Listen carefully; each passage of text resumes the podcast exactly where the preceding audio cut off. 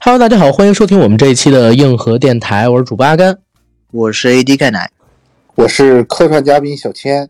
然后咱们正式开始之前，我想做一个小游戏啊，因为我们今天呢，实际上是在 MacLab 这个平台上边做一个语音房间的直播，所以大家首先听到我们这期节目的音质会跟往常比起来有一点点的不一样。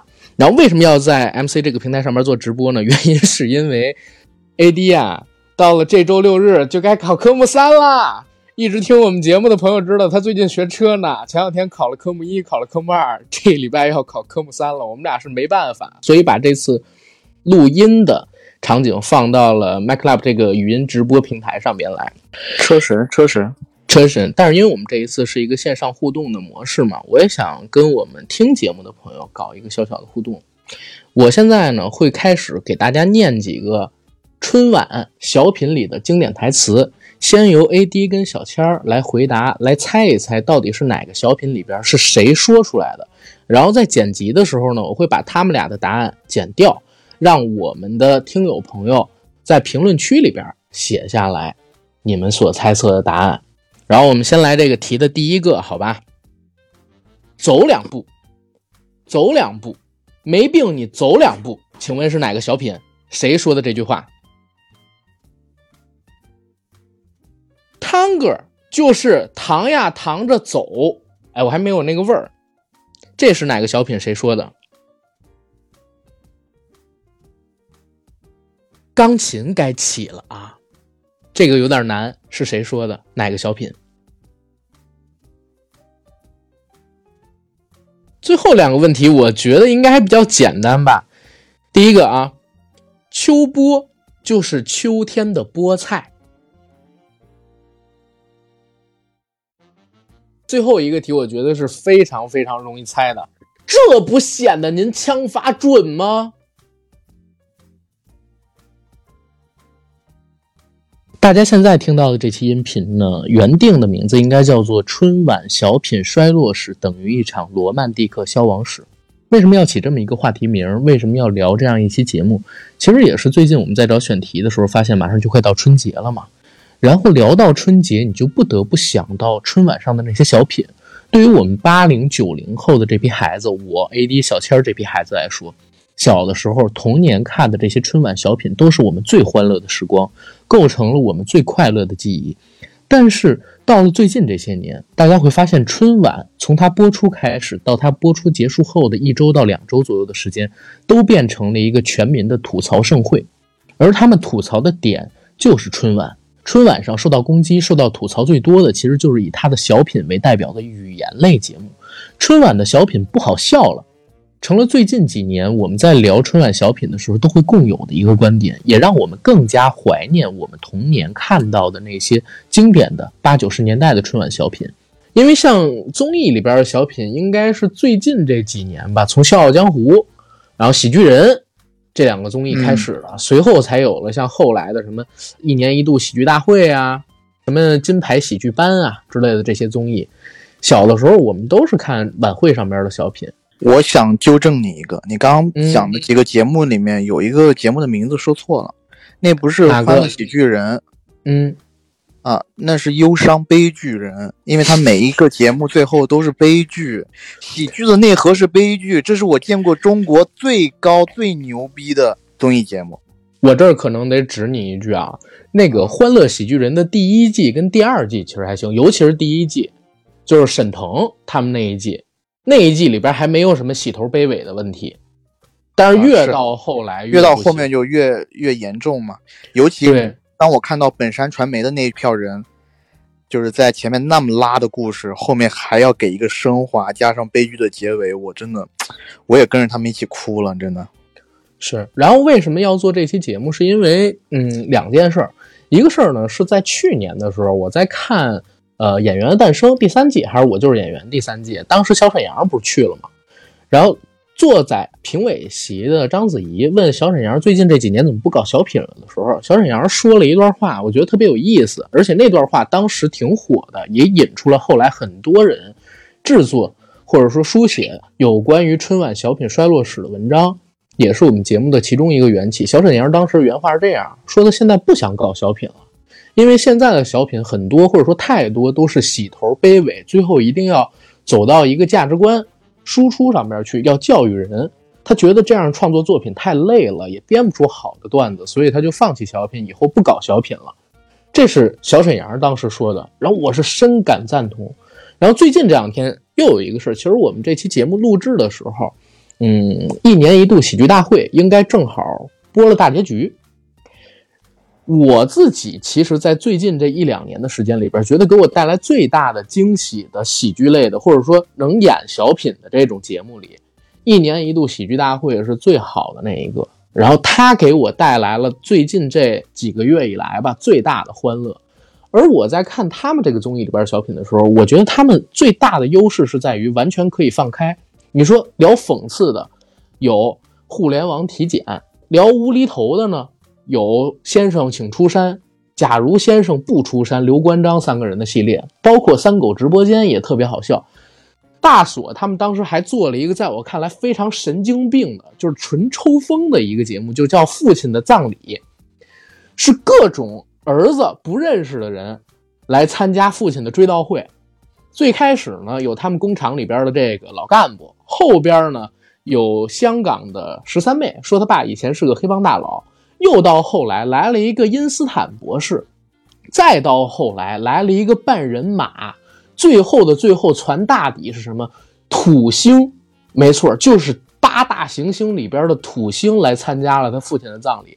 当时我去看这个喜剧节目的时候，我想，我操，为什么呀？但是他真的好笑，就是神经病一样的。我不需要你教育我，我就需要你给我做一些无厘头的事你让我笑出来就行了。我觉得这个节目反而让我越来越感受到原始的喜剧的那种魅力，然后他又跟春晚上边的小品形成了一个特别鲜明的对比，所以就有了我们今天这期节目的录制，聊一聊这几十年的时间里边。小品春晚到底经历了什么？怎么就变成了现在我们或者说晚会上的小品，到底经历了什么，变成了我们现在看到的这么一个样子？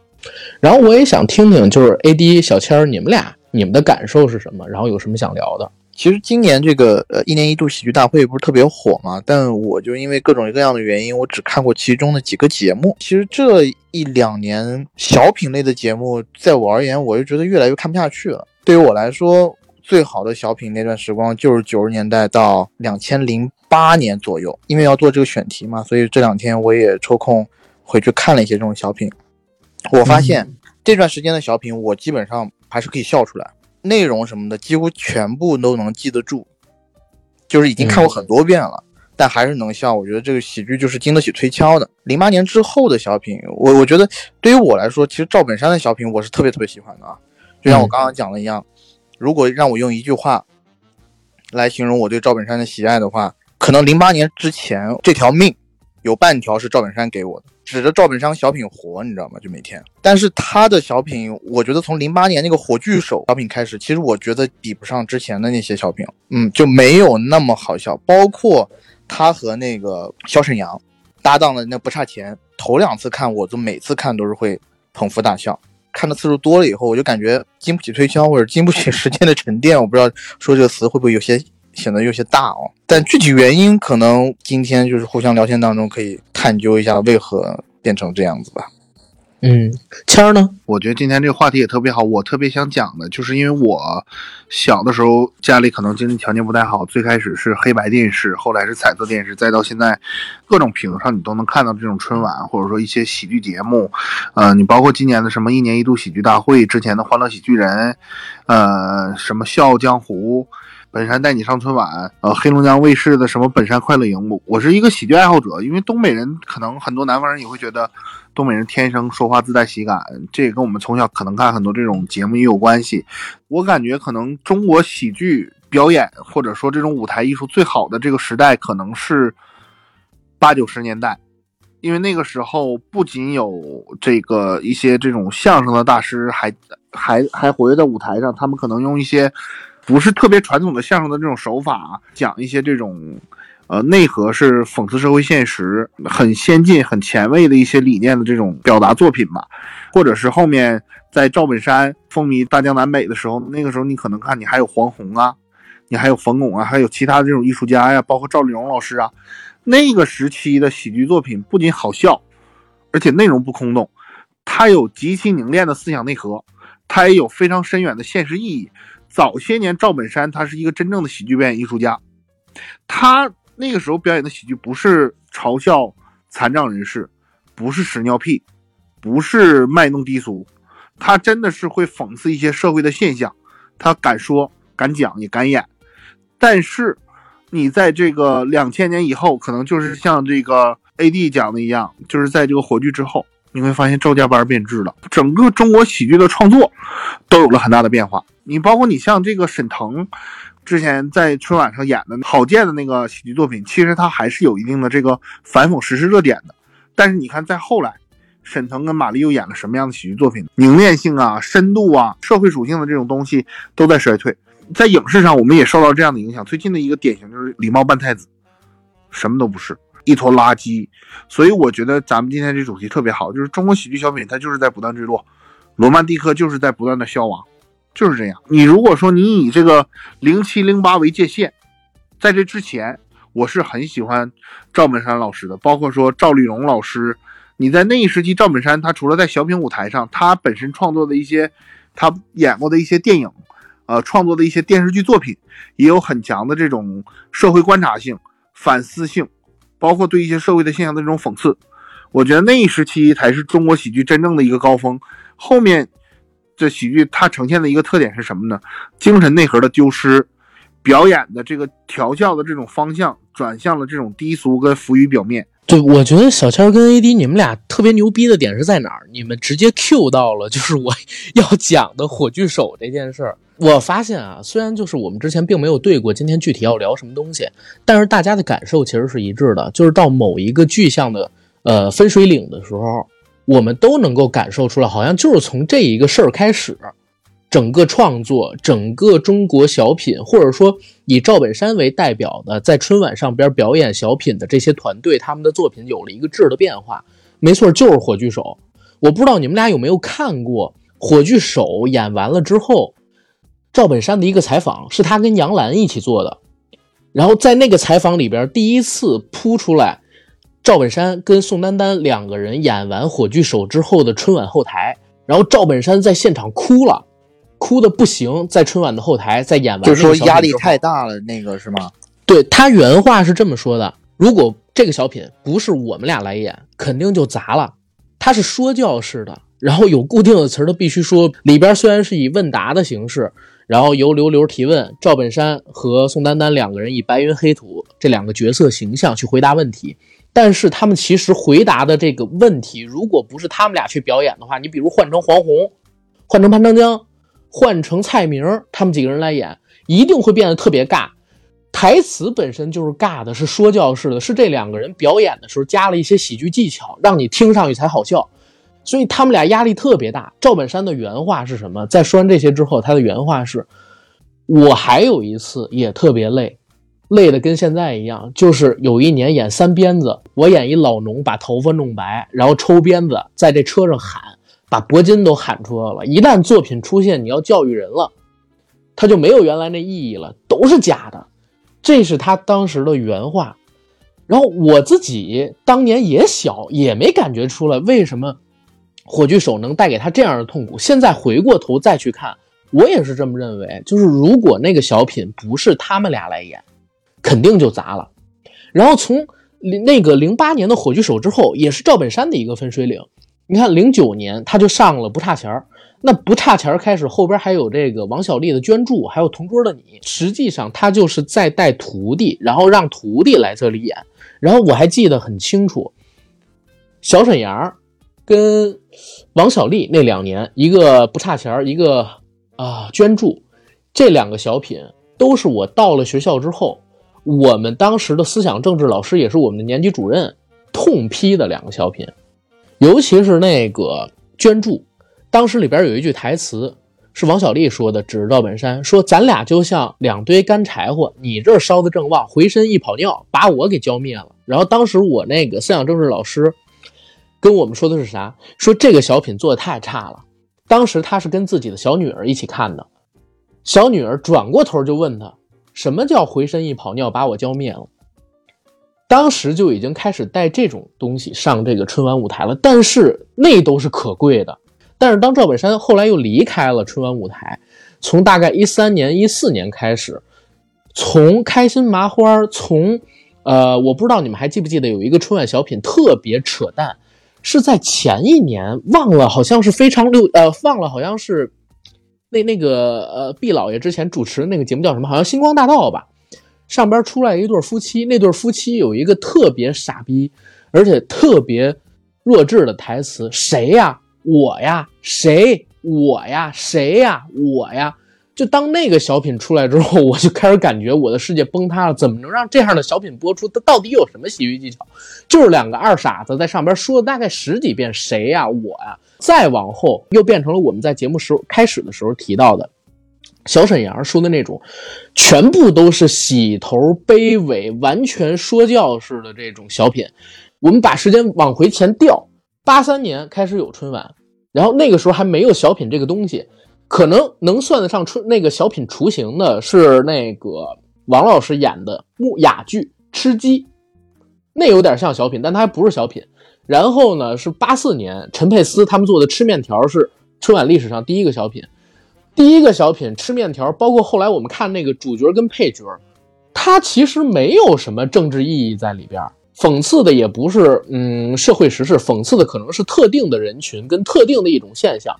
然后那个时候的小品，单纯的就是让你去笑。然后到了八十年代末期、九十年代，以梁左为代表创作的那一批相声，包括小品，开始有了针砭时弊的功能。然后出现了很多非常讽刺，但是特别好的作品。我觉得那个时候是整个中国吧，我们说喜剧创作的一个巅峰。然后像这种类型的小呃这个相声，还有小偷公司，对吧？然后像讽刺这种的小品，有什么如此包装？所以九十年代基本上是中国喜剧创作的一个巅峰。我觉得讽刺这两个东西太重要了。但是到了新千年之后，然后就像你们俩人提到的火炬手之后。就没有什么讽刺的东西了，然后越来越多的都是包装歌颂，这个东西就变得很可怕，就是一个本来让你笑的东西，变成了一个讲话稿，变成了一个像赵本山老师说的一个说教式内容，那谁笑啊？对不对？嗯，我觉得其实九十年代也有一些小品。包含着这一部分功能，宣传国家政策，对吧？类似于什么超声游击队啊。我个人的理解可能只是大概有一些人提出，哎，这个政策挺好的，我们想在电视上做一下宣传。请你做一下，但是不是一个非常严格的一个命题作文，或者说是一个八股文，它可能只是有给你一个中心思想，你用一个什么样的形式，或搞笑或荒诞的去呈现出来都可以。我不会对你的形式或者说很多内容做一个非常强的限定，这个可能是我的一个。个人的理解，我觉得这个也不只是超声游击队。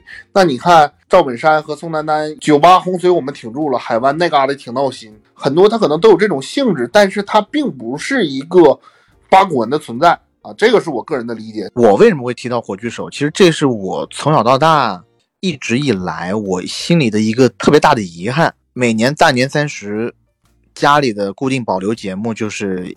全家一起人看春节联欢晚会，又因为从九十年代中后期开始，赵本山的小品个个好笑，就会让你对他的小品有无限的期待，你知道吗？火炬手那个之所以我记得这么深，我每一次看的时候，我就有一种强烈的不满足和强烈的叹息。等了一年以后，你你没想到赵本山老师他们给出的是这样的一个作品，和他之前的那些小品的质量相差的有点大。如果这是我个人的感受，缓且罢了。但小千也提了，然后阿甘也提了。我觉得啊，我刚刚我的一个直观的想法，我不知道啊，这能不能剪进去，我我也不知道。零八年是一个非常特殊的年份，没错。而且我还想补充一点，就是 A D 说了一个外部的原因，就是我们春晚大家知道啊，他们在报幕的时候都说祝五十六个民族，然后港澳台同胞海内外侨胞，就是说看春晚的不只是在中国大陆的这一批人，有中国香港的。然后可能少一点，也有中国台湾的，可能也少一点。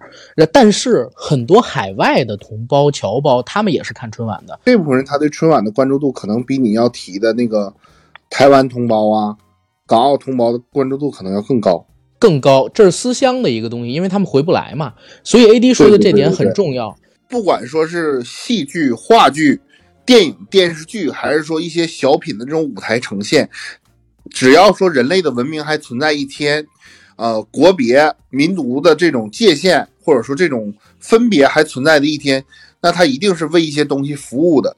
区别的是，为什么以前可以很融洽，或者说思想性和这个作品的完整性能够得到兼顾，为什么今天就不能了？我觉得这个也是。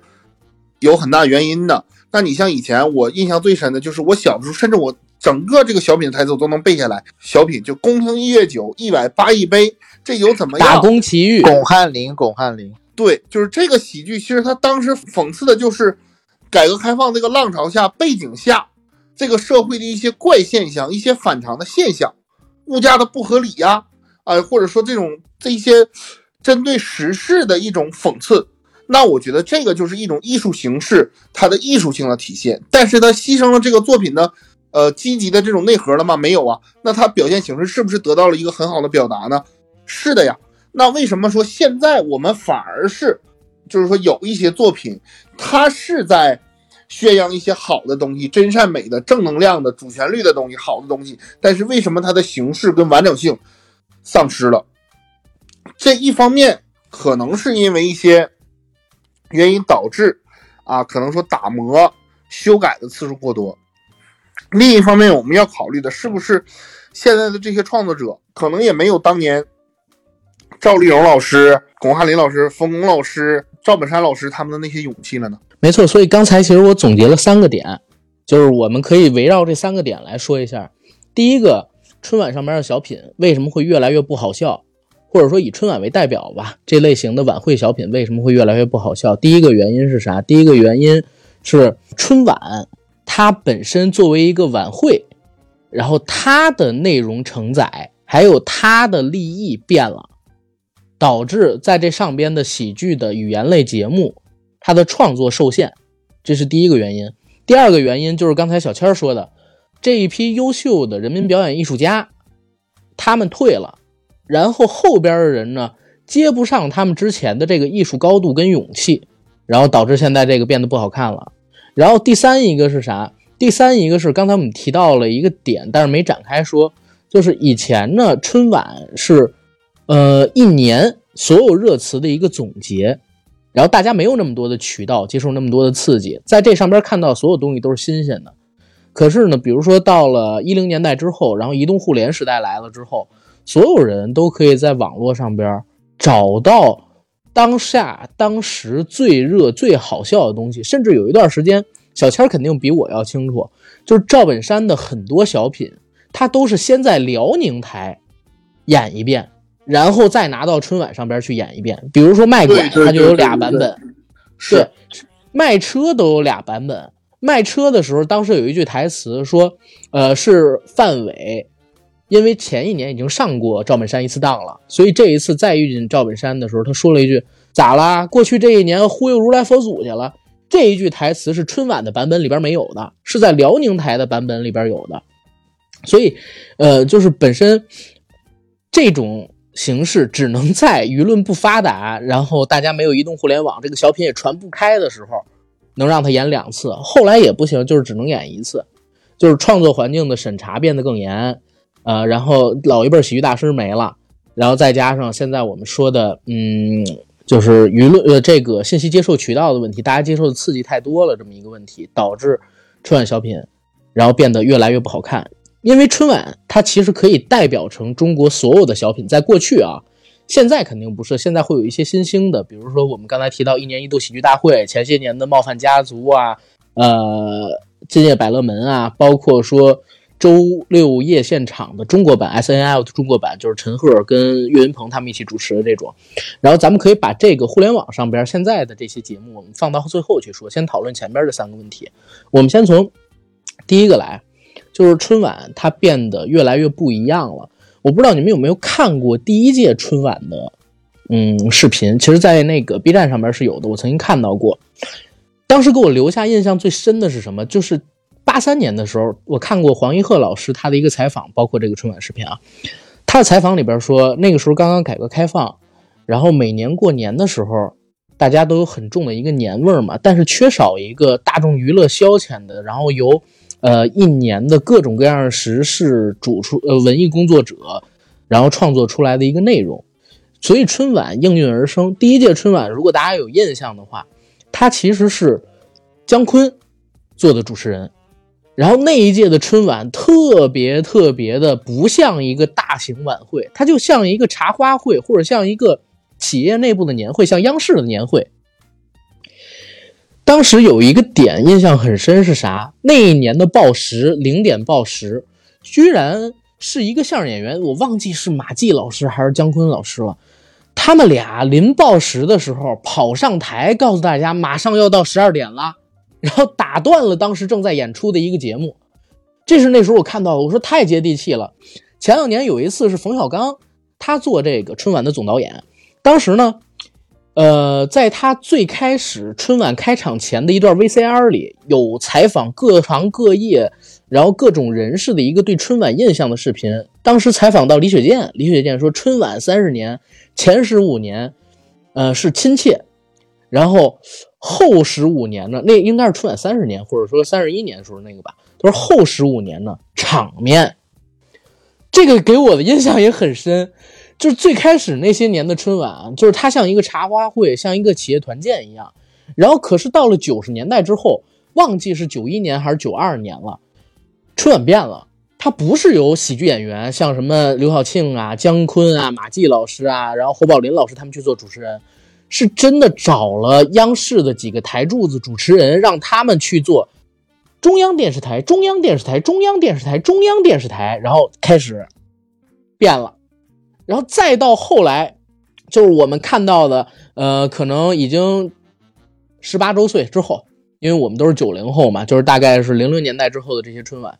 然后就变得更收紧，更加的变成一个喉舌，更加的变成一个严肃的、正式的一个场面的一个大型的晚会，这就是亲切跟场面上的一个变化。然后外加就是其他的一些东西，春晚本身变了，然后它呢从意识形态上边，从我们刚才说到的，呃，从一个企业的团建，从一个茶话会，变成了一个大型晚会，向全世界展示我们国家形象的这么一个东西。真的是向全世界，因为刚才说到有很多的这个海外侨胞，还有很多留学生什么的嘛，海外同胞，然后他们要看的呀，所以审查也变得越来越严。我听过最奇葩的一个事儿，说是啥？是啊，郭德纲，郭德纲当时不是去参加春晚嘛，然后他讲了一个败家子儿那个相声，那个相声呢就是非常的不好笑。完全不是他在剧场里边说相声的水平。我开始以为呢，纯粹是因为第一他紧张，第二因为时间太赶，因为他一直在说嘛，给他举牌，让他把每一句话都往前压，因为他接手了，呃，赵本山老师的那个办公室，就是春晚前半小时的那个最后一个语言类节目的任务，所以他那个时间是最紧的，他必须要跟于谦去压时长，所以导致很多梗都没有做出来。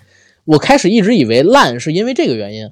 后来我才知道，就前段时间我才知道，原来这个叫做败家子儿的相声，并不是他们最开始准备的那个项目，准备的那个节目，是临演前好像三天还是四天，让他们换的。他们最开始准备的那个相声还不是这个，所以说了一个传统段子，中间的梁活还有问题，导致那个相声在播出的时候就是口碑不好。然后前两年沈腾不也在这个《王牌对王牌》上面说吗？说自己连着被毙了好几个小品，尤其是前年还是大前年，他准备了俩小品，结果俩小品都没过。然后贾玲又来了句：“其实我也是，我也被毙了一个，但是你看我上了，就是因为我也准备了俩小品，我另外一个过了。”就是我觉得，其实阿甘你已经把第一个这个因素或者说原因吧，你其实已经讲的很透彻了。我能。补充的有限啊，但是，呃，我想补充，其实也也有一点点。我我大概觉得就是，首先，本来这个春晚，它可能就跟这个咱们看武侠小说一样啊，它是一个武林大会，或者说像这个七龙珠一样天下武道会，能登上这个擂台，或者说能登上这个舞台表演语言类艺作品的这个艺术家，可能就是说中国最顶尖的那一波原本啊。如果说像赵本山赵老师一样，或者说像你讲的刚刚讲的。郭德纲老师他们在这个报时之前最后一个语言类节目，这可能就是说武林盟主，对不对？天下第一武道师，中国语言类小品或者说语言类艺术作品最高舞台上，这是王炸，他最厉害的。但是现在春晚它逐渐的丧失了这么一个功能，并且它已经丧失了不是一年，很多年。现在我们随处的在一些一年一度喜剧大赛，或者说在早几届的欢乐喜剧人上面，你都能看到一些还算是有那么一丁点意思的作品，但是这些作品已经不会再出现在他原本最出现的舞台上了。这是其中我觉得比较痛心的一个问题。另外一个就是。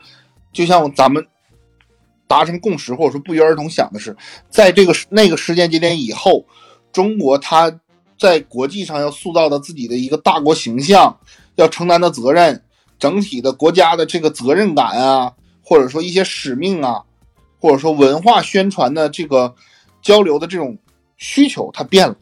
那我们自己的想法变了，那。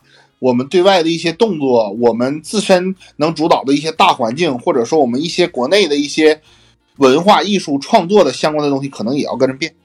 我觉得这个是一个主要的诱因。你其实刚才已经阐述的很清楚了，我觉得我我不能再补充什么了。这个以上两点，其实它可能是我哎我自己格外想表达的一些东西，或者说我想做的一个小的补充。我还是很同意，就是阿甘、小千你们讲的啊，就像小千讲的，是一个武林大会。大家都是卯着劲，把着他们最好的作品，想要在这个舞台上展现出来，或者说为了能有能博取一个在春晚上面一展风采的机会，他愿意沉下心来，呃，花很长很长的时间去研究一个小品，写一个本子。但我在想，在现在这个时代下，是不是从时间上来讲，或者说从时间成本上来讲？去春晚也并不是一个性价比特别高的一个选择，对于一些特别有名的演员来说，当他们可以很轻易的赚取一些钱的时候，如果他接一些别的商业活动的时候，春晚对于他们来讲，我觉得更多只是在于一个任务吧，他们自身的这种创作的冲劲可能不会那么强。对，这也是一个很好的补充。你看郭德纲上了一次之后，第二次就再也不上了。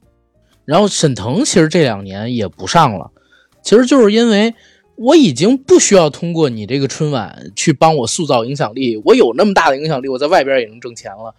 然后我何必要上你那儿花好几个月的时间，受那么严重的气呢？就是春晚的压力这个事儿，确实也是很多的这个演员都说过的。然后我自己还亲身经历过一次，呃，是啥事儿？应该就是去年《你好，李焕英》。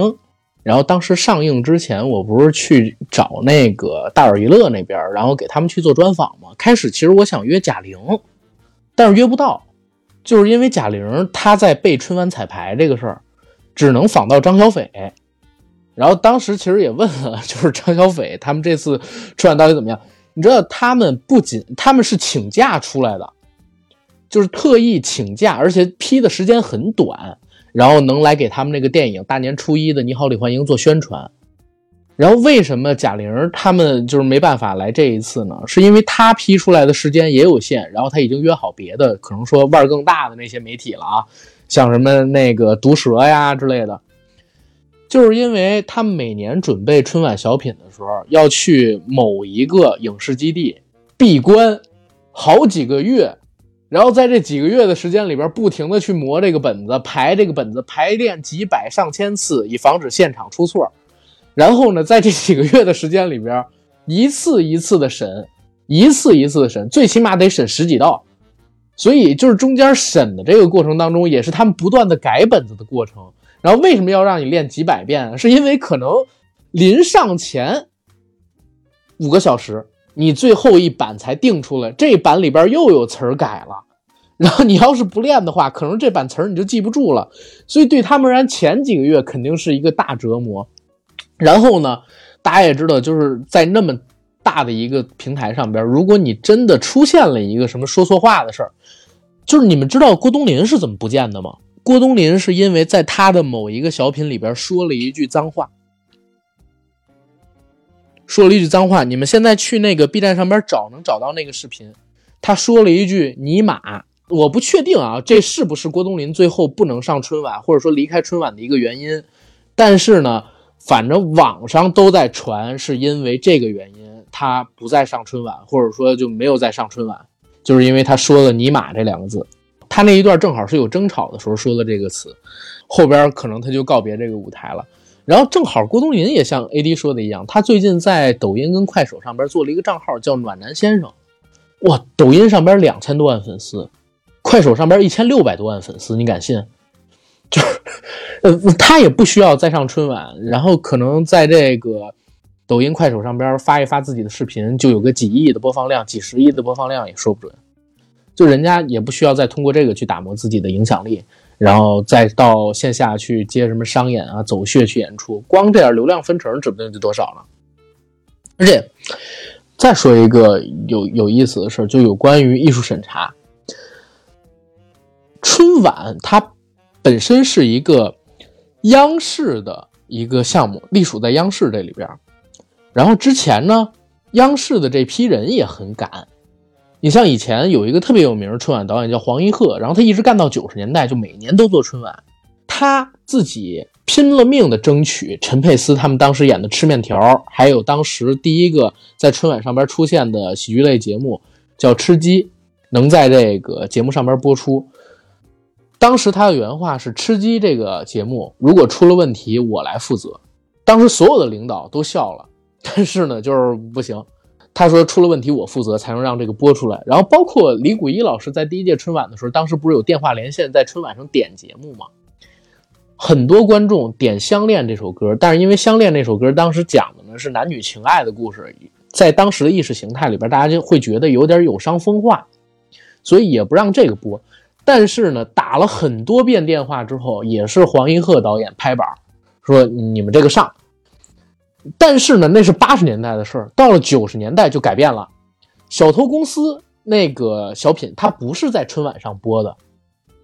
然后小偷公司那个小品，其实呢，它是在元旦晚会，还是啊，它是在那个中秋那个元宵晚会上边播的。然后为什么播不了？就是因为。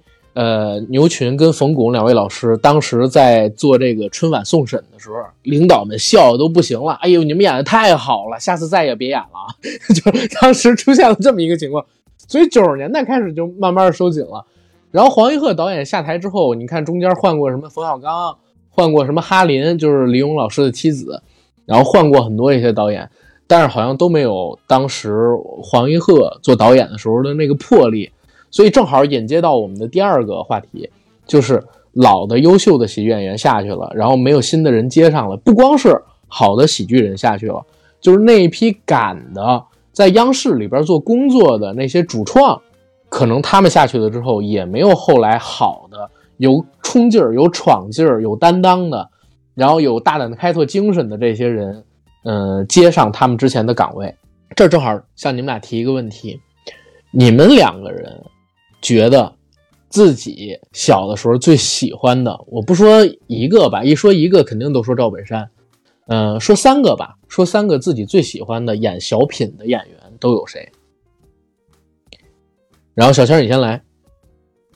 呃，我最喜欢的是赵本山、赵丽蓉还有蔡明。赵丽蓉你先后说，我想知道你为什么会喜欢蔡明。我也是准备这么说，就是你为什么会喜欢蔡明？蔡明其实是我的春晚噩梦，就他后期的一些小品让我简直是坐如针毡，如鲠在喉，如芒在背。我我想表达的是说，呃，蔡明早期的我就像赵本山，我后期其实哪怕我作为一个东北人，赵本山确实是我我们东北人很多的不能说是精神图腾，但觉得他是一个很成功的一个东北人的一个典范。但是我我也是这么看他的，但是我会觉得后期赵本山的一些作品我没人看。那蔡明我也是这样，但是我为什么说我会喜欢蔡明呢？我是觉得早期的蔡明的一些小品或者说语言类的这种作品是跟当时其他人表演的这个作品呃不太一样，他可能会更洋气，或者说更这个别具一格一点。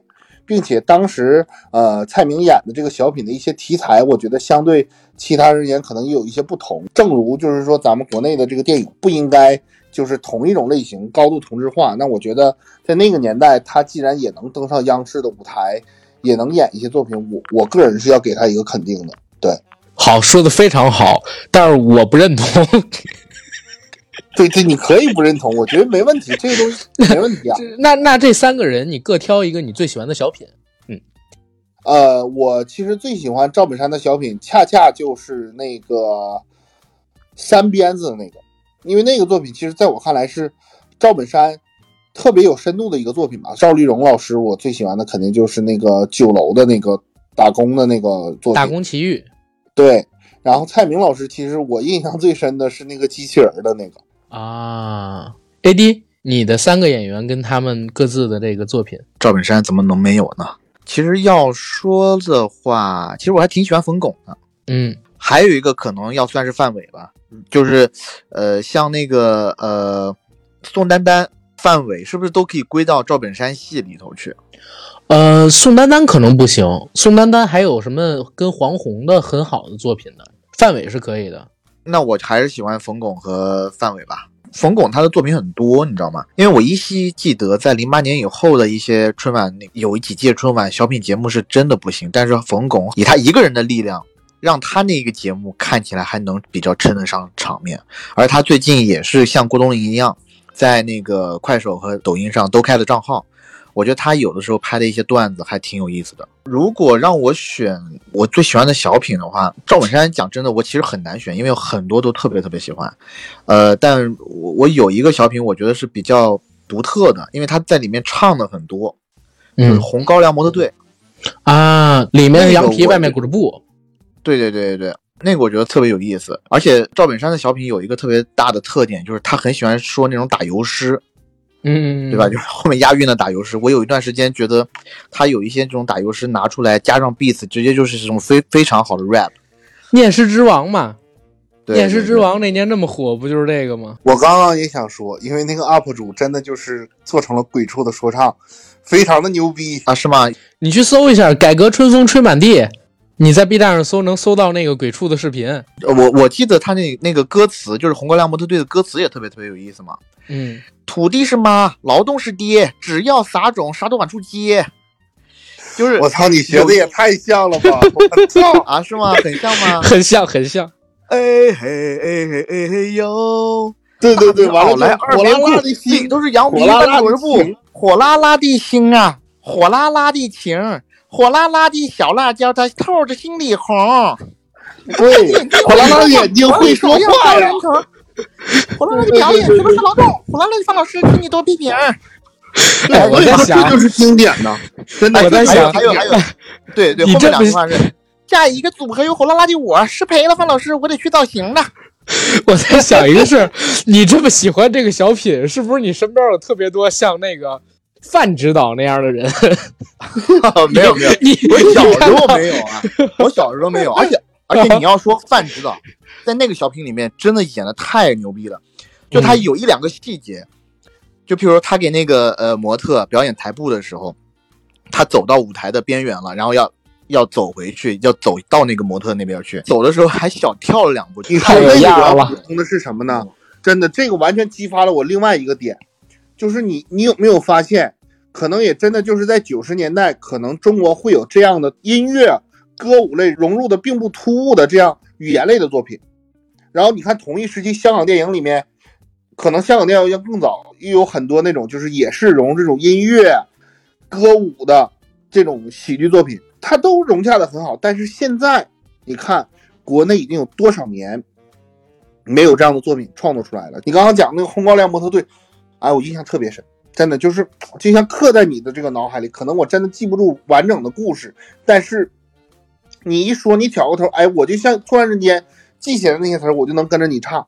我觉得这个东西真的就挺难能可贵的，这个就是一个创作性、艺术性的一个重要的一种呈现形式。但是现在很多作品它缺少了这种东西，缺失了这种东西。你要是聊这个模特队啊，我可以跟你聊一个小时。赵本山在里面演的他妈太好了，就是那个范指导不是教他们那个走猫步，然后又告诉那个女女女生说：“哎，这就是那个巴黎时装周的天桥，你往上走，左边是灯光，唰唰唰唰唰，就是射你的眼睛；右边就是所有男人的目光，唰唰唰唰。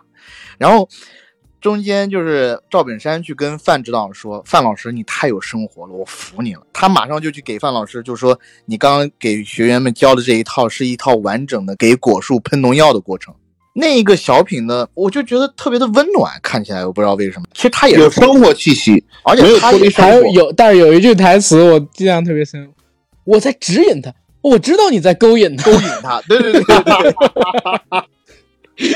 OK，那你既然赵本山跟范伟你放到一起说的，那我换一个话题问你，挑一个你觉得范伟在赵本山的小品里最出彩儿的小品出来。这个作为范伟的代表，最出彩儿的作品，如果是我自己的话，其实是那三个系列：卖拐、卖车、功夫、卖单价。功夫，对对对，卖单价。里边演那个那那个叫什么范厨师是吧？对对对，他这三个小品太经典了，导致里面有一些台词，让我大概小学生、初中那一段时间，周围的朋友都在那儿学忽悠，接着忽悠，对吧？这个我相信，当时大江南北的人都用这个。词，而且应该“忽悠”这两个字儿，因为这个小品才传遍全中国的吧？不对，我我跟你说的是话吗？脑袋大脖子粗，不是大款就伙夫。哎，对对，这句是。但是我说一个让我特别心痛的事儿，关于卖拐，我有一个超级惨痛的经历。那一年看完了春晚之后，大年初一，各种亲戚走遍，然后给了我压岁钱。就在那天晚上，我跟我姐姐去我奶奶家，然后我们俩在路上，我学范伟走路一米六一米七，我现在都记得特别清楚，就是学一米六一米七，就是一高一低走路嘛。当时是第一年，我爸我妈没有收走我的压岁钱，就是我自己强烈要求要把这个压岁钱放在我这儿，我就装在自己兜里。然后去我奶奶家的时候是晚上，路很黑，一米六一米七，我到了我奶奶家，发现我的压岁钱。所有的压岁钱丢了，就当时我爸差点没打死我，你知道吗？那是我特别惨痛的一个经历。我操！你一说这个，哎，我跟你说，我我我其实很喜欢学的中间一句台词是赵本山和高秀敏两个人，就赵本山在骗那个范伟嘛，就说要啥自行车，要啥自行车，然后赵高秀敏马上接了一句，我没说要自行车呀。就这一个我特别特别喜欢，就每一次每一次看这个小品，我一到这边我都觉得会忍俊不禁。人和人的差距咋就那么大呢？这咋就这么大呢？对，你要学东北话。是这段时间我真的觉得就是东北东北人就可能个个都是跟赵本山那么搞笑吧。然后像其他赵本山和范伟的小品，像什么呃生病啊，不是。那个心病，对吧？还有那个呃，拜年，拜年那个小品，你你们记得吗？就是是给那个领导拜年，对，养王八，对，养王八，把把食堂水放了，王八捞出来，挨个放血。对，但是我自己觉得范伟最出彩的那个小品，就是你刚才提那心病啊，是那个小品，他太出彩了。哎呀妈呀，我这知识都学杂了。最后，关键有一句 特别神的台词儿我媳妇儿啊，我媳妇儿啊！”哎呦我天呐。对，但这句嫁了个村长叫赵大宝，讲出来对对对，嫁了个村长叫赵大宝，然后突然我操，我媳妇儿啊，我媳妇儿啊！然后后边包括就当时那那一段，赵本山也华彩，有一段表演华彩，突然说咱俩一人一半。然后赵本山突然之间就开始站不住了，你知道吗？后来什么有有一篇叫《西红柿首富》，然后王多鱼跟那个谁跟张一鸣呃不是跟那那是张一鸣吗？好像是他们俩一起看到那三百三个亿摆在自己前边的时候。俩人也是站不住，然后就各种扶着要倒，腿在地上滑。那那一段就是《心病》里边赵本山当时演的，我天哪！然后就喊我媳妇儿啊，我啊不是那段后边了，就抢那个暖心脏的那个暖宝，我靠，特别离谱。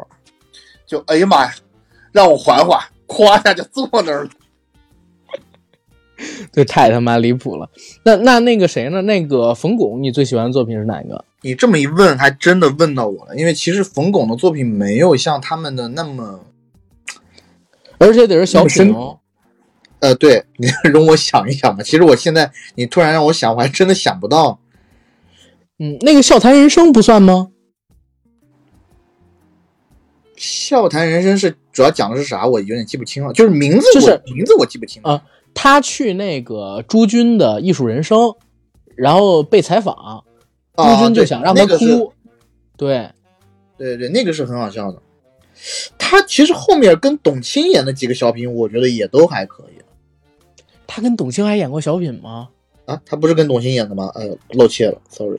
我我不知道啊，因为到后面，可能零八年之后，我就在打游戏了。家里边人看春晚，我就在打游戏。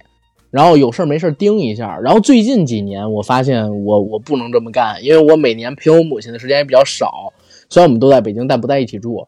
然后我妈拽我陪她看春晚，我就真会陪她看。这是长大了真的懂事了之后的事。中间有好多年我都是玩电脑的。反正我我自己小的时候特别喜欢那个《笑谈人生》那小品，因为《笑谈人生》那小品特逗。往常上《艺术人生》，朱军总会让人哭，然后。当时还给他总结了什么三大法宝：忆童年、递照片、弹钢琴。然后冯巩一上台就跟他说：“我这次绝对不哭，我把所有朱军的招我先给他用。”然后朱军正让他憋童年呢，说什么小的时候穷捡煤糊。然后冯巩说：“对，通红不是那个什么手是通红通红的，而且不是冻的通红，是热的通红，因为当时那煤糊啊还是热的。可你要不捡，别人就捡了，影响我至今。”所以，我到现在看见所有黑的东西都想往上凑，要不然咱俩咋关系这么好呢？对，说这朱军嘛，然后后来又说吃饺子，说这个大年三十没人给他们弄饺子，然后母亲在医院里边病着，班主任老师给这个冯巩送饺子过去，冯巩呢，当时已经要哭了，但墙壁说他当时想对老师说什么呢？老师啊，您怎么就没送点醋呢？然后把朱军给弄哭了，然后说钢琴该起了啊，就开始康康开始弹钢琴，特别有意思。最后他那妈居然是蔡明演的，就很离谱。那那是我见过就是冯巩的，他还不叫小品。冯巩之前上春晚的时候，他不说相声了，以后把所有的他演的小品都报了另外一个名字，叫相声剧。所以他那东西呢，就是是小品，但他自己不参与那个小品类节目的评那个评选。他是参与相声类节目的评选，每次都拿最喜爱的这种相声类的奖。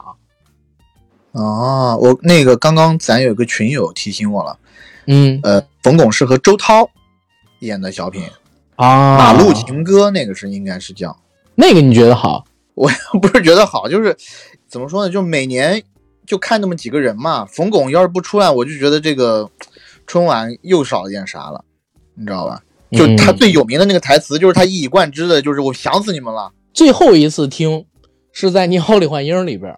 对对对，作为贾玲的师傅老冯，嗯，回到了工厂。呃，然后在现实生活中也是贾玲的师傅，对吧？是，而且是特别冯巩和冯巩是贾玲和白凯南的师傅。对，后来张小斐也拜了那个冯巩。嗯。他还算是带出了一批人，其他的那些，咱就说，呃，喜剧类的，除了他，应该就是赵本山带出了一批徒弟，还能上春晚。然后你像潘长江啥的，他都没带出什么徒弟来。而且潘长江的那个小品，我我现在可能就真的印象最深的就是哥哥门前一条弯弯的河，然后后面一些都，其实说实话没有那么好笑。我一直就觉得潘长江他就不好笑，他当时就是能上春晚，我都觉得挺奇怪的，人才比比皆是，而且连着上凭借他的身体缺陷进入春晚的吗？对他一直在开自己身就是身材的玩笑，你知道吧？就从他上第一届开始就在说这个个矮浓缩都是精华这个东西。董文瑞个不高，关键敢举炸药包，哎，这是他讲的吗？这不是他讲的，这是黄宏讲的。哦，这是这是那个，这宋丹丹讲的吧？不是黄宏，黄宏啊，黄宏吗？哦，黄宏，对，嗯啊，我也记不清了。然后到时候评论区里边如果有懂的听众，可以让他们去回一下。但是，反正我是一直觉得就潘长江不行。但是前两年我看了一个节目，我操，我觉得潘长江挺牛逼的。那节目叫《欢乐喜剧人》第二季，然后潘长江在里边演了一个叫做《毛驴县令》的那个小品，当然那也是他电视电影啊。然后那个《毛驴县令》的小品是他跟朱时茂一起演的，我特别讽刺，而且讽刺的是官场，就可牛逼了。那小品很好笑，但是我只见过这么一次。后来他在春晚上边也好，他在其他地方也好，就演什么小陀螺、小哪吒跟蔡明的那些，就就都很灾难，都很灾难。我觉得他是那一批春晚常驻的演员里边仅有的几个能跟贾冰老师去比一比喜剧手法。蔡明老师后期的作品，我爸是头号反蔡明的人，他一看到蔡明出来就说换台换台换台。但那个时候就没有别的东西可以看，你知道吗？换到哪个台都是这个节目，而且有一两年特别特别。蔡明居然是零点前半小时，就特别离谱。我就觉得，我就觉得，而且蔡明有一个问题，就是蔡明老师这几年开始扮嫩了。人本来就嫩 no，sorry，开始 开始扮嫩了。我前两天看了蔡明老师一采访，他说。这是真的啊！我真的看了他一采访，他说他要一直在春晚舞台上演下去，直到就是实在走不动路了的那一天。就是他真的撑太久了，马上就要超这个冯巩的记录了。哎，你其实说起来，我还真的认识几个就是跟我们年龄一般大的，嗯呃呃，跟我们年龄一般大的人去给蔡明写那个写剧本的，就是小小品剧本，然后。我不知道你知不知道，最近春晚上面有一些蔡明或者是一些语言类节目，它的这个喜剧剧本上都有一个编剧的名字，这个是喜剧界编剧里头的泰斗。我最近几年没太看他的作品，傻我只我只说一个，我只说他名字你就懂了，树焕。哎呦，树焕老师，这李李诞不是评价吗？树焕老师是创造了洗头卑尾的这种人，他是参与了这个这个底的发明创造的人。穿过寒冬拥抱你，两个编剧，一个是薛晓路导演自己，还有一个便是树焕。你就想，你还你你还得说这个泰囧呢，泰囧也是树焕啊，对吧？泰囧还可以，泰囧不错呀，泰囧是啊。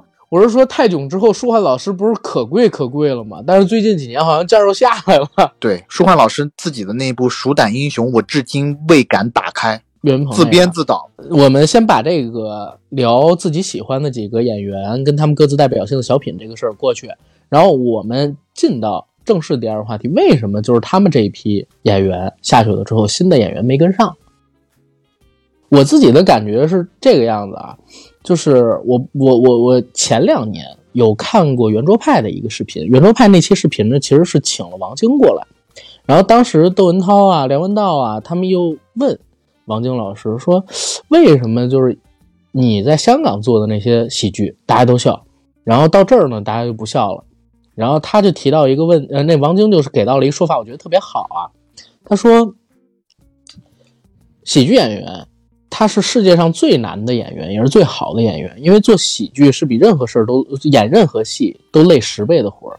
然后窦文涛就问他：“那累在哪儿呢？”他说：“累在你要说服自己这样做。”然后又问他：“周星驰为什么现在不演了？”他说：“哎，没有别的原因，就是人到了某一个年纪，然后做不了年轻的时候那些事儿，我都做不了。然后啊，他他就做了鬼脸，伸了个舌头。”就是周星驰现在也做不了这样的事，我觉得这是老一批的离开了这个舞台，不再继续往这上面演小品的人，或者说不再参与喜剧创作的那些喜剧大师们，他们可能会有的一个心态，当然可能只是其中原因之一。然后他又提到一个事儿，说，呃，我看好莱坞的作品也会笑，然后我看大陆的这些喜剧作品也会笑，但还是会有一点点隔，隔在哪儿？就是商业电影，尤其你做喜剧，就需要。让你看的这个人在看你这个喜剧段子的时候，像转弯一样，是不是同步转弯？如果能够同步转的话，然后效果就出来了。然后我呢，把它换算到春晚小品或者说现在的这些小品上边来。以前的那些创作者，他们的题材都跟生活有非常强的关联，然后他们讽刺也好，他们讲述老百姓自己的故事也好，都是真真切切的，我们能够同步感受到他们讲述内容的那些创作的作品。但是最近这些年，他缺少了这些作品，然后我们就没办法做到同步的去转那个弯儿，所以就不好笑。因为现在的这批演员，他不像过去的演员一样，这可能是跟时代有问题啊。因为我现在越来越发现。就是在过去，比如说八十年代、九十年代、七十年代、六十年代生活的那些人，不是出生啊，是生活。然后他们因为从小到大接受到的信息啊很难不一致，所以导致就是他们的性格跟生活，包括接受到的信息上边有很强的共性，所以他们经常能造成那种呃，就是对于同代人，包括经历过那个时代的人，有同步拐弯儿。然后有同样经历的一个感染性，但是到了现在这一批八零九零后的呃喜剧演员，然后开始在台上演小品的时候，就很难做出来，尤其又在一个被限制的舞台上，就很难做出来能够感染大多数人，让大多数人同步拐弯儿拐这个喜剧弯的这么一个事儿，所以就越来越难有那种能够引起几十亿人笑声的那种特别牛逼的喜剧演员，我自己是这么觉得。你们俩也看看看法是是不是能跟这个产生一点点碰撞？其实我挺同意你之前讲那个讲法，就是演员这个行当，或者说是所有跟艺术相关的行行当呢，是要有很强的天赋的。我我有一点点觉得，是不是就是天赋不够？尤其在喜剧这个类别里头，现在还活跃在喜剧一线的演员。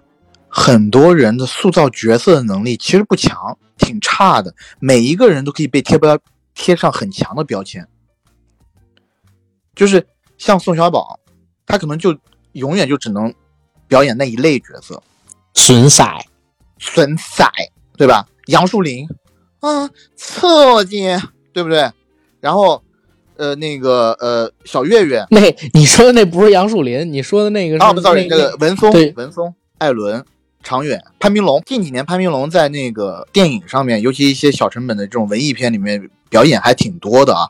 但是如果你把它归类到喜剧这边去的话，我只能想到一个代表词，就是好尴尬呀。赵本山的小品的话，他的小品里面虽然很多都是演那种农村的人，他还是可以去区分开来的。但现在呢，我就感觉有一点特别同质化。沈腾在春晚舞台上表演的，基本上都是。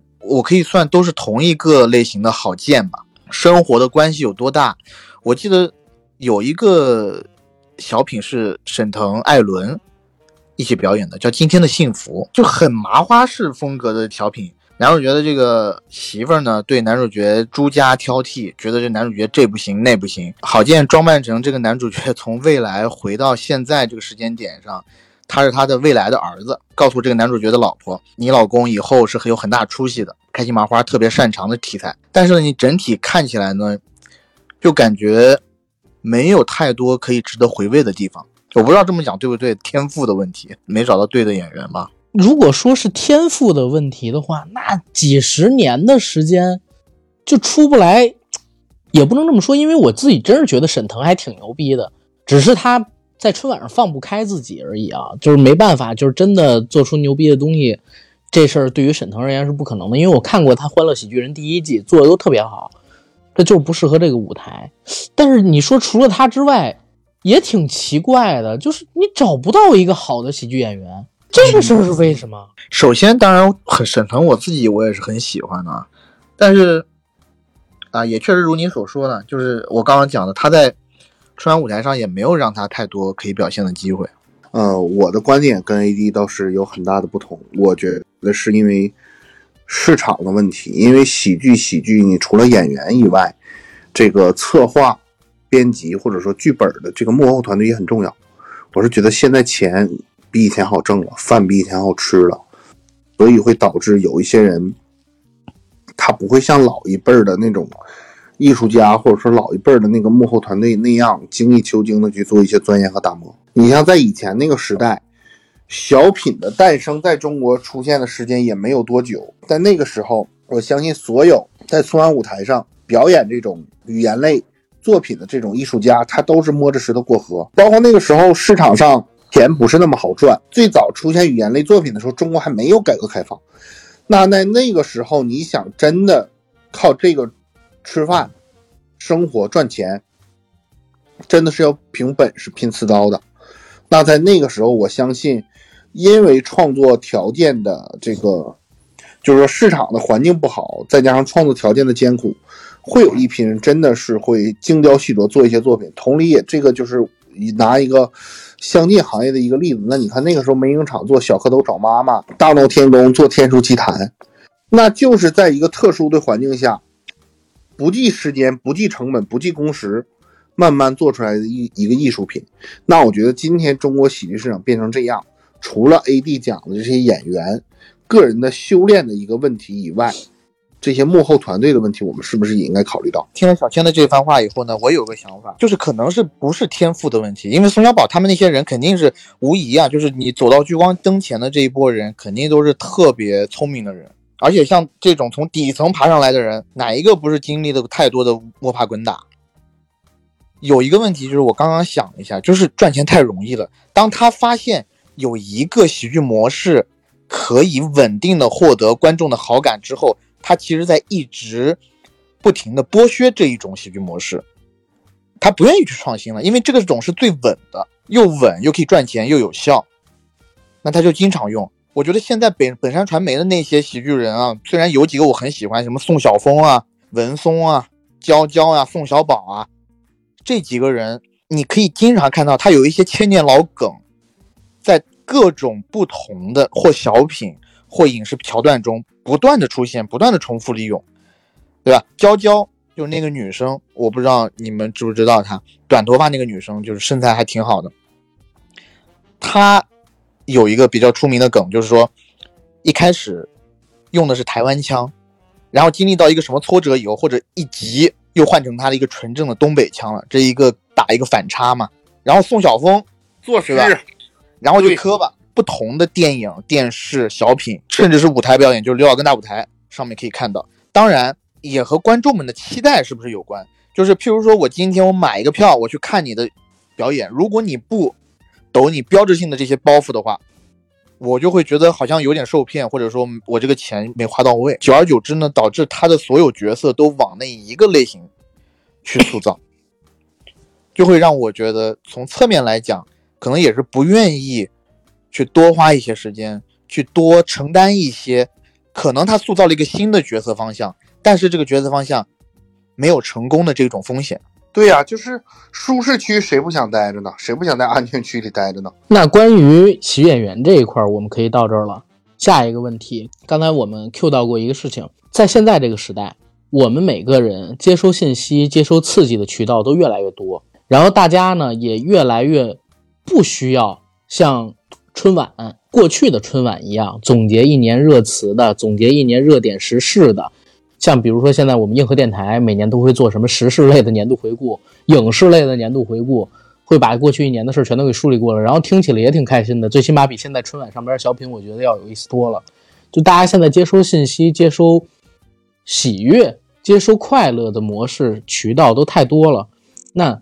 也就不需要春晚，不需要春晚上边有那么多的喜剧小品帮你去总结，然后他们也越来越难以刺激你，这是不是也是春晚现在越来越没落的一个原因？我觉得肯定是会有这个相关的影响，因为我不知道最近你们有没有看一个视频，在 B 站上已经破圈了，就是导演张小策跟贾樟柯的一个贾樟柯那个是吗？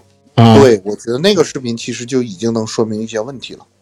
我我觉得这个是真的，就是以前可能媒体还不发达，我们接收一些信息，或者说我们想欣赏一些作品的平台有限。一方面是节目的供给渠道有限，另一方面是触达我们的平台或者设备有限。那现在这种情况，我们不必再等每年春晚再去看这种好的喜剧，我们不必再反复的回味以前的喜剧，因为现在每天可能都有新的喜剧产生，一年一度喜剧大赛。各种各样的什么吐槽大会呀、脱口秀啊，你甚至你可以看以前没有来得及看，现在又空闲了可以去看的喜剧作品。我觉得这个也是一个影响比较大的一个因素。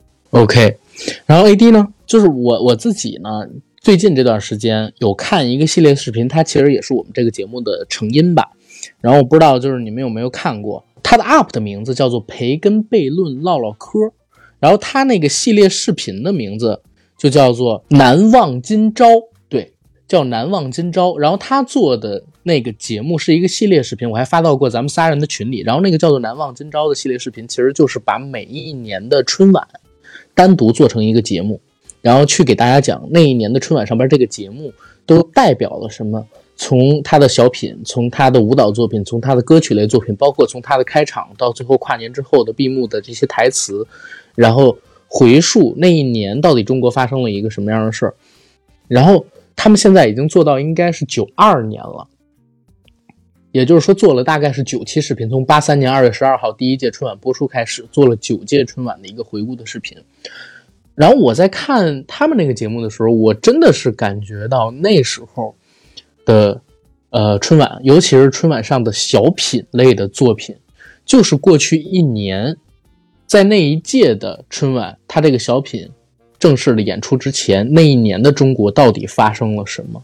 然后总结出来的一个东西，但是到现在最近几年，我都不太看春晚了。我也没办法从我仅有的这两年陪母亲看春晚的这些经历里边，真切的体会到过去一年到底是什么样子的。然后我自己唯一能够感受到的就是歌舞升平，特别好。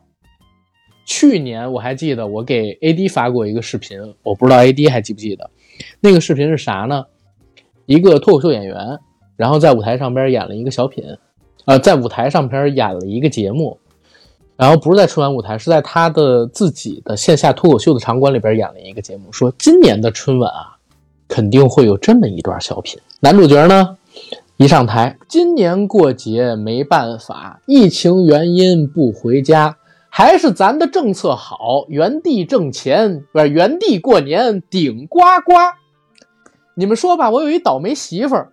往常呢，我们俩都是正常回家过年。今年政府不是号召因为疫情，咱得原地过年吗？可我这倒霉媳妇儿啊，偏要让我和她一起回家过年。两个人制造矛盾，最后和解说：“嗯，还是国家的政策好。”哎，没有，你这都说的不到位。他是这么说的：“说这怎么成啊？咱们得响应国家的政策呀！我得好好的劝劝他。”啥？你说我劝不了我媳妇儿？不可能，在我们家，我就是皇上。哎呦，皇额娘您来了。然后俩人呢在那开劝，哎，说媳妇儿，照我说呀，咱今年得响应国家的号召，原地过年。不不不，要回家。不不不，要原地过年。哎，张大妈您怎么来了？张大妈说，哎，我知道你们小两口啊，原地过年没办法回家，没饺子吃。我这不给你们送饺子来了吗？你们俩呀也别争了，现在呀最好还是别回家。咱国家政策多好啊，原地过年原地花嘛，对吧？现在我们国家五 G 技术这么发达，还不赶快通过视频和你们的老人连个线拜个年？然后基基本上就是这种东西啊。然后前年应该是二零年，我怀疑他看到了春晚的剧本啊，我怀疑看到了春晚的剧本。二零年年底的时候，我看到的这视频。二一年，我真的就在春晚上看到的这一幕。我觉得今年如果还是号召原地过年，然后原地挣钱、原地花的话，应该还能看到类似的这么一个剧情出来。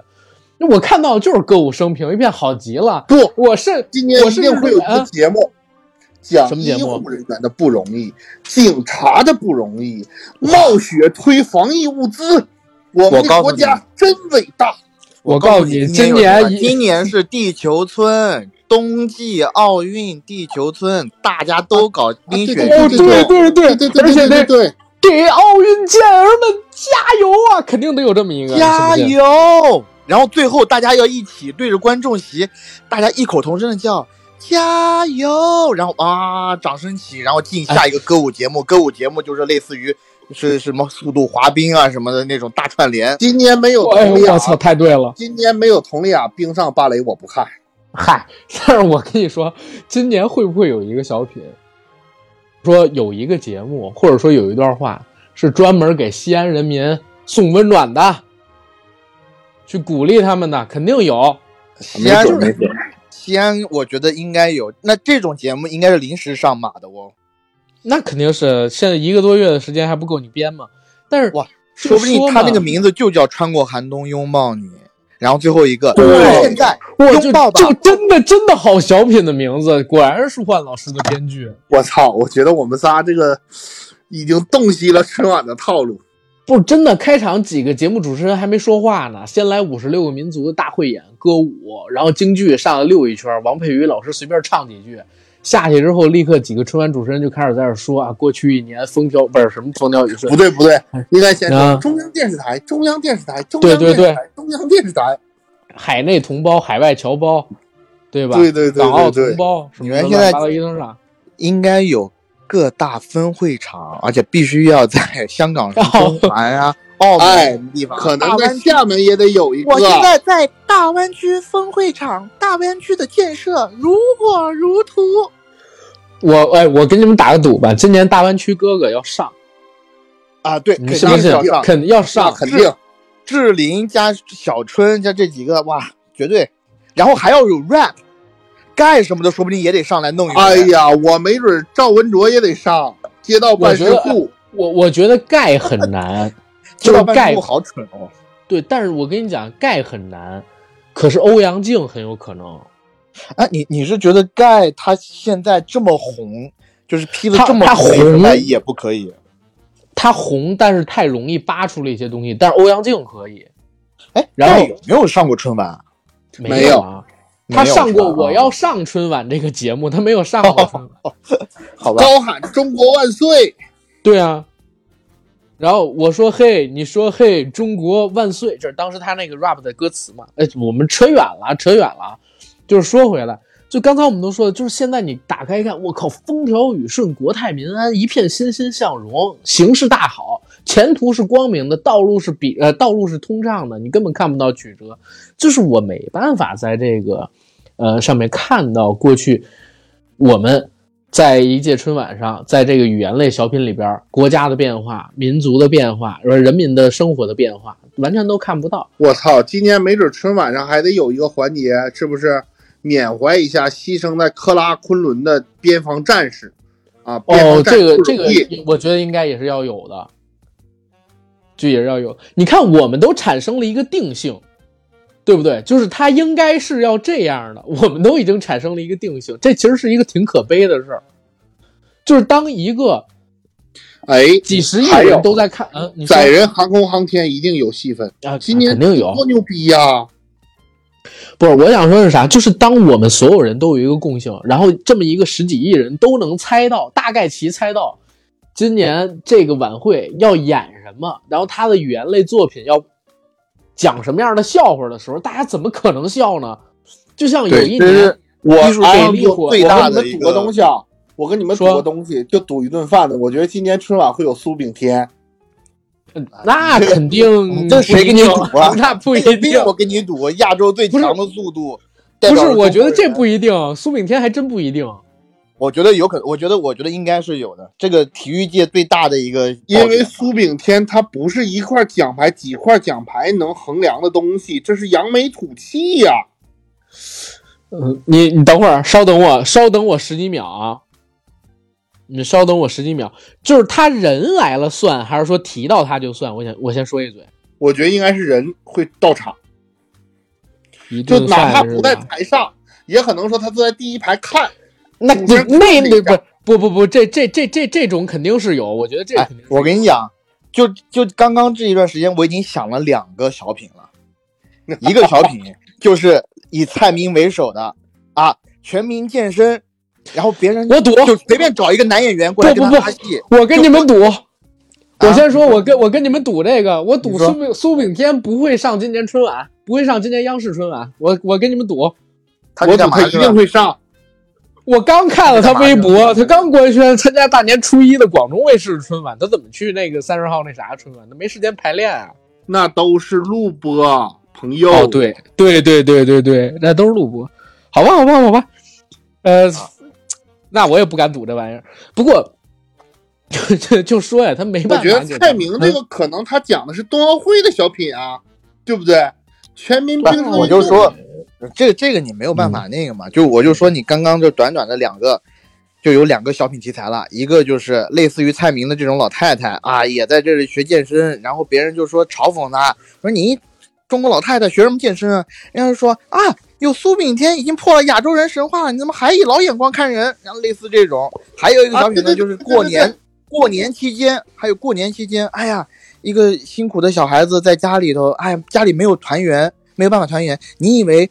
他家里是就是父母在打工在外吗？其实不是，是他的妈妈王亚平在太空上呢，然后一个太空连线。我操！这个这个刚才说的，你刚才说的第一个小品，没准苏炳添就装作一个路人客串一下。哎，对呀，是谁说这个亚洲人能突破记录的呀？是。哇，凭什么亚洲人不行？哎，我讲真的，我们。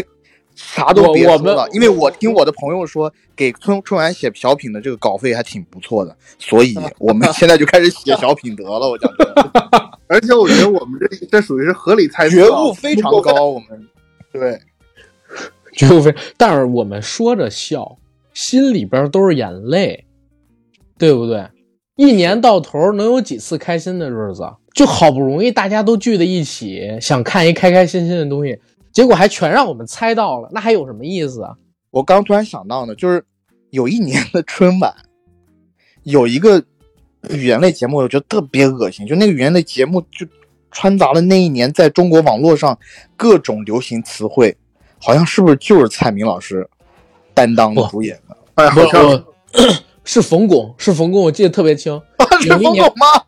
有一年有一年是啥事儿？哦，不是，不是冯巩。是有一个演员叫孙浩还是谁？我不知道你们记不记得，就是永远留一寸头，眼睛还挺大的，黑黑的那哥们儿。啊，我知道，我知道。他就是那一年，我们家特别有意思。那一年，我跟我姐呢，我们俩就赌，看哪个傻逼先说给力。结果一上来，他那个小品一上来，大哥给力啊！我操！然后就开始各种网络梗就来了。我天哪，特别离谱，你知道吗？就是啊，我没见过这样的。哈哈，这不又说回来了吗？以前创造流行词，现在是拿网络的已经过气了的词，然后到节目里边再不是到这个节目里边再去说，看。然后我们进最后一个环节啊，进最后一个环节，就是刚才聊了，呃，春晚它的小品为什么会变成这样？然后最后一个环节是啥？就我个人其实是认为，以后春晚的小品也不会好笑了。然后现在好笑的小品在哪儿？现在好笑的小品，在其他的，甚至都不是在卫视的综艺节目里，是在网络平台、流媒体平台它的综艺作品里。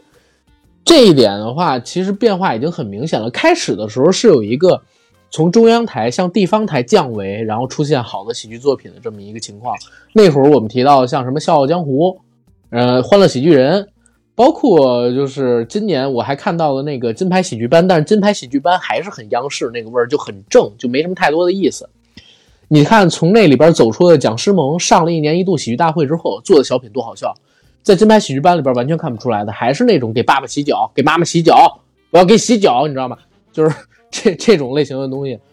然后到了那个一年一度喜剧大会里，他做的就是互联网体检，呃，互联网体检。那个节目就超好笑，然后再到后来看到的像什么呃，刚才节目伊始我提到的，请先生出山，先生假如不出山，以及父亲的葬礼，包括就是他们在嗯做这个系列的节目的时候，我能感受到就是非常的放松且自由，然后各种各样的喜剧形式都可以往上边扔。你说你是做默剧的可以，你说你是做这个漫才的也可以，做小品的也可以，甚至连三狗直播间这种。戏仿直播间形式做的，你不能把它叫做小品，你甚至可以把它叫做一种喜剧化播报的内容的形式，都可以在这样的节目里边出现，给我带来特别多的笑声。所以我自己真是觉得，以后的创作路径肯定要转到互联网平台上边去，因为他们接受的尺度会更大，给你的创作空间也会更大，然后他们也不会再回到春晚舞台上边去了。就 A D 刚才他提到过一个事儿嘛，就是我在别的。平台上边做作品，我能收获这么多的流量、粉丝、金钱，我为什么还要到你这个，呃特别无趣的，然后限制这么多的，审查这么苦的，压力这么大的平台上边去创作内容？我觉得是这样。往后呢，最好笑这个小品呢，很有可能在一个平台上出现，就是我们硬核电台之后可能要推出的这种视频类节目啊，就是最好笑的可能会在这儿出现啊，其他地方呢，可能真的差点意思，差强人意是我自己觉得啊，就现在你最好笑的一些东西呢，真的是在短视频平台上有《龙王赘婿》。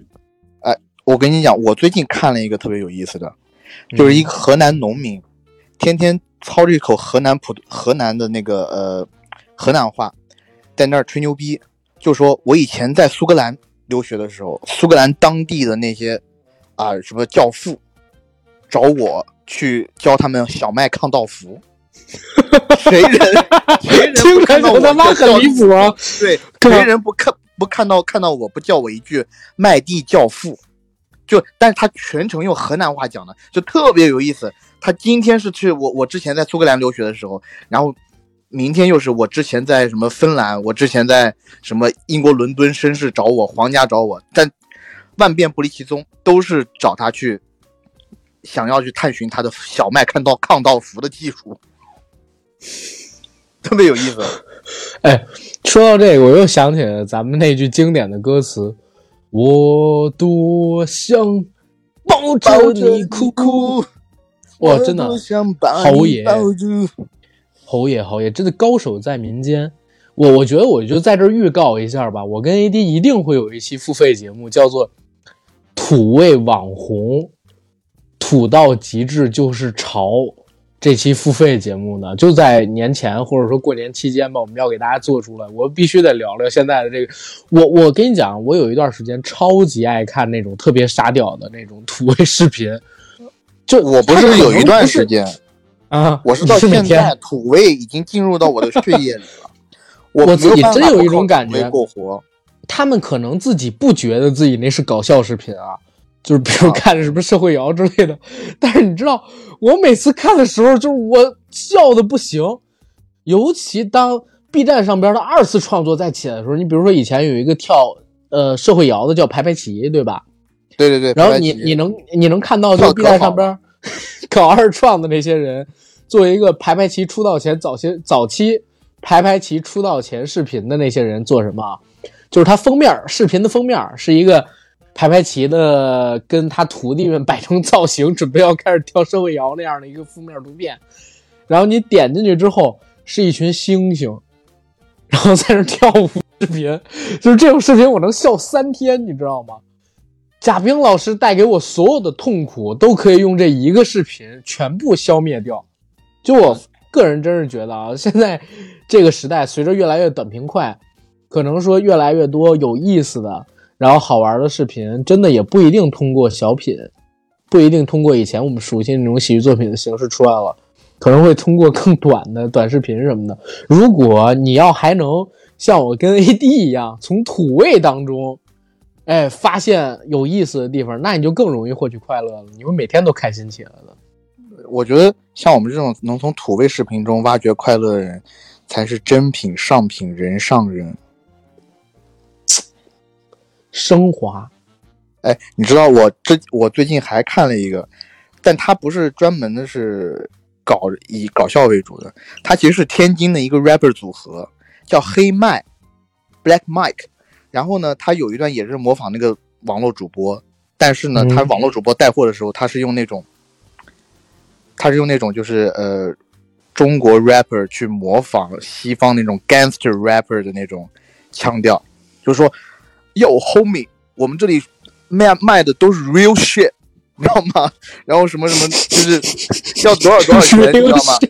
对，这里没有 snitcher，you know。然后我说一个数，然后怎么样，你都都要给我都要给我点。哎，我现在讲的不好，但是大家可以去找一下他那个视频，特别有意思。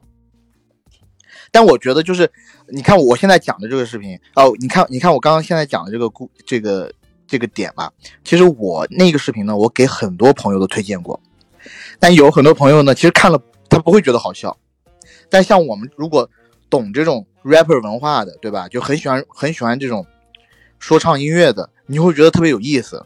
所以我觉得之后呢，可能也会出现这种分支，就是喜剧，它也是往这种细分领域来去进化。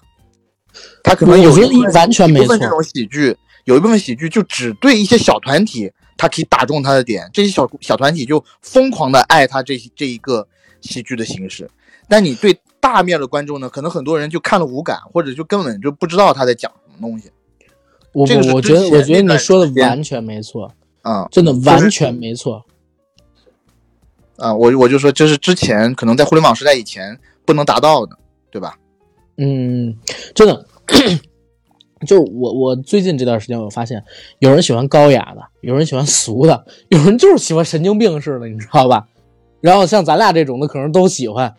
是不是我？而且我由爱神经病似的，就完全没任何来由的。就像我刚才说那个一年一度喜剧大会，不是什么一年一度喜剧大会里边出现的那个土星，他爸的葬礼最后来土星，就没有任何逻辑。一个土星为什么会来人类的葬礼？然后他妈土星生下了一个小卫星，当时他的遗孀那个儿子的母亲在那喊。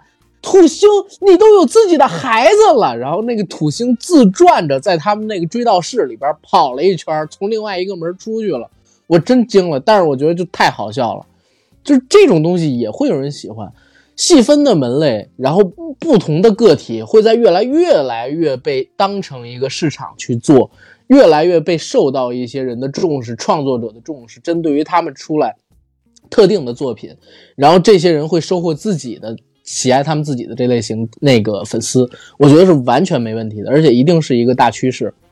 但是回到我们就是节目最开始说的那点，因为我们聊的是春晚小品的一个坠落史，就我们通过大概两个小时时长，我们从最开始的时候提到的春晚本身，它作为一个嗯最开始的茶话会。公司团建、央视团建，然后这么一个形式变成了一台大型的十几亿人要看的、体现场面的、国家形象的、政府宣传喉舌的这么一个大型的项目的时候，它就失去了那种亲切的、接地气的，或者说很难再做到之前的那种平民化、百姓视角的针砭时弊的语言类作品、好玩的喜剧作品，很难从这上面出现审查的压力呀。然后意识形态上面的收紧啊，包括说舆论也可能会再出现一个，呃，不那么让你感到亲切的小品的时候，疯狂的去挤压它的空间，然后让这些创作者越来越受手受脚，这是第一个原因。第二个原因是，好的喜剧演员真的在最近这十几二十年的时间里边，我们没有看到太多，而新的好的喜剧演员，他们年轻，他们有更多的渠道可以去展示自己。他们在流媒体上，在短视频，甚至说他们在线下脱口秀舞台，都可以收获大量的粉丝，然后也可以满足自己扬名立万、赚到钱，你这个的一个根本诉求，不需要上春晚上边去受这个气审查的责任。郭德纲就是一非常好的代表，只上一次，第二次吃过这苦之后再也不上了，因为他线下包括他自己接网络上的综艺、北方卫视的综艺，完全可以养活自己。而且过得非常舒服，没必要上这种春晚，然后再受一次之前节目被撤掉，临时换成败家子儿，然后节目时长又被压缩，造成效果不好，网友群嘲的那种苦楚。这是第二个，第三一个原因就是因为时代改变了，我们现在每一个人接收到信息、接收到笑的渠道都变得越来越多，我们也不那么需要一台大型的晚会去帮我们总结过去一年到底发生了什么。然后它也越来越难刺激我，所以春晚它的小品一定是一个越来越没落、越来越不好笑。然后，除非啊有大的改变，这些改变呢还不是个体或者说我们老百姓能说了算的，得是真正掌握着话语权的人去做出改变。然后春晚上面的小品才会真的回到我们之前的那个状态，或者说贴近我们之前小的时候八十年代、九十年代的状态，让我们感受到笑、喜悦。然后让我们产生出由内到外的那种开心，对，所以它是一个罗曼蒂克消亡史，对吧？一个好的创作环境的消亡，一个好的呃，所有人都可以在一个异常亲切的环境里边交流的环境的一个消亡，一个像我们刚才提到的罗曼蒂克的消亡，它也是回不去的。然后我觉得我们今天聊了很多，聊到这儿差不多也可以结束。我做个广告可以吧，两位？我们的节目《硬核电台》已经在全网各大播客平台同步播出，欢迎各位收听、订阅、点赞、打赏、转发。我们也欢迎在微博、微信这样的公众媒体平台搜索“硬核班长”的官方媒体账号，关注我们。然后想加我们听友群的，加 J A C K I E L Y G T 的个人微信，让我们的管理员拉你进群。然后。这有一点要说明如果你在北京上海广州深圳这样的城市请备注一下你在哪个城市我会让管理员把你拉进特定的听众群而不是让他把你拉进十三群十四群这样的群。Ok 然后我们这一期的节目就到这儿了。Ok 那谢谢大家我就到这儿了拜拜拜拜。拜拜拜拜。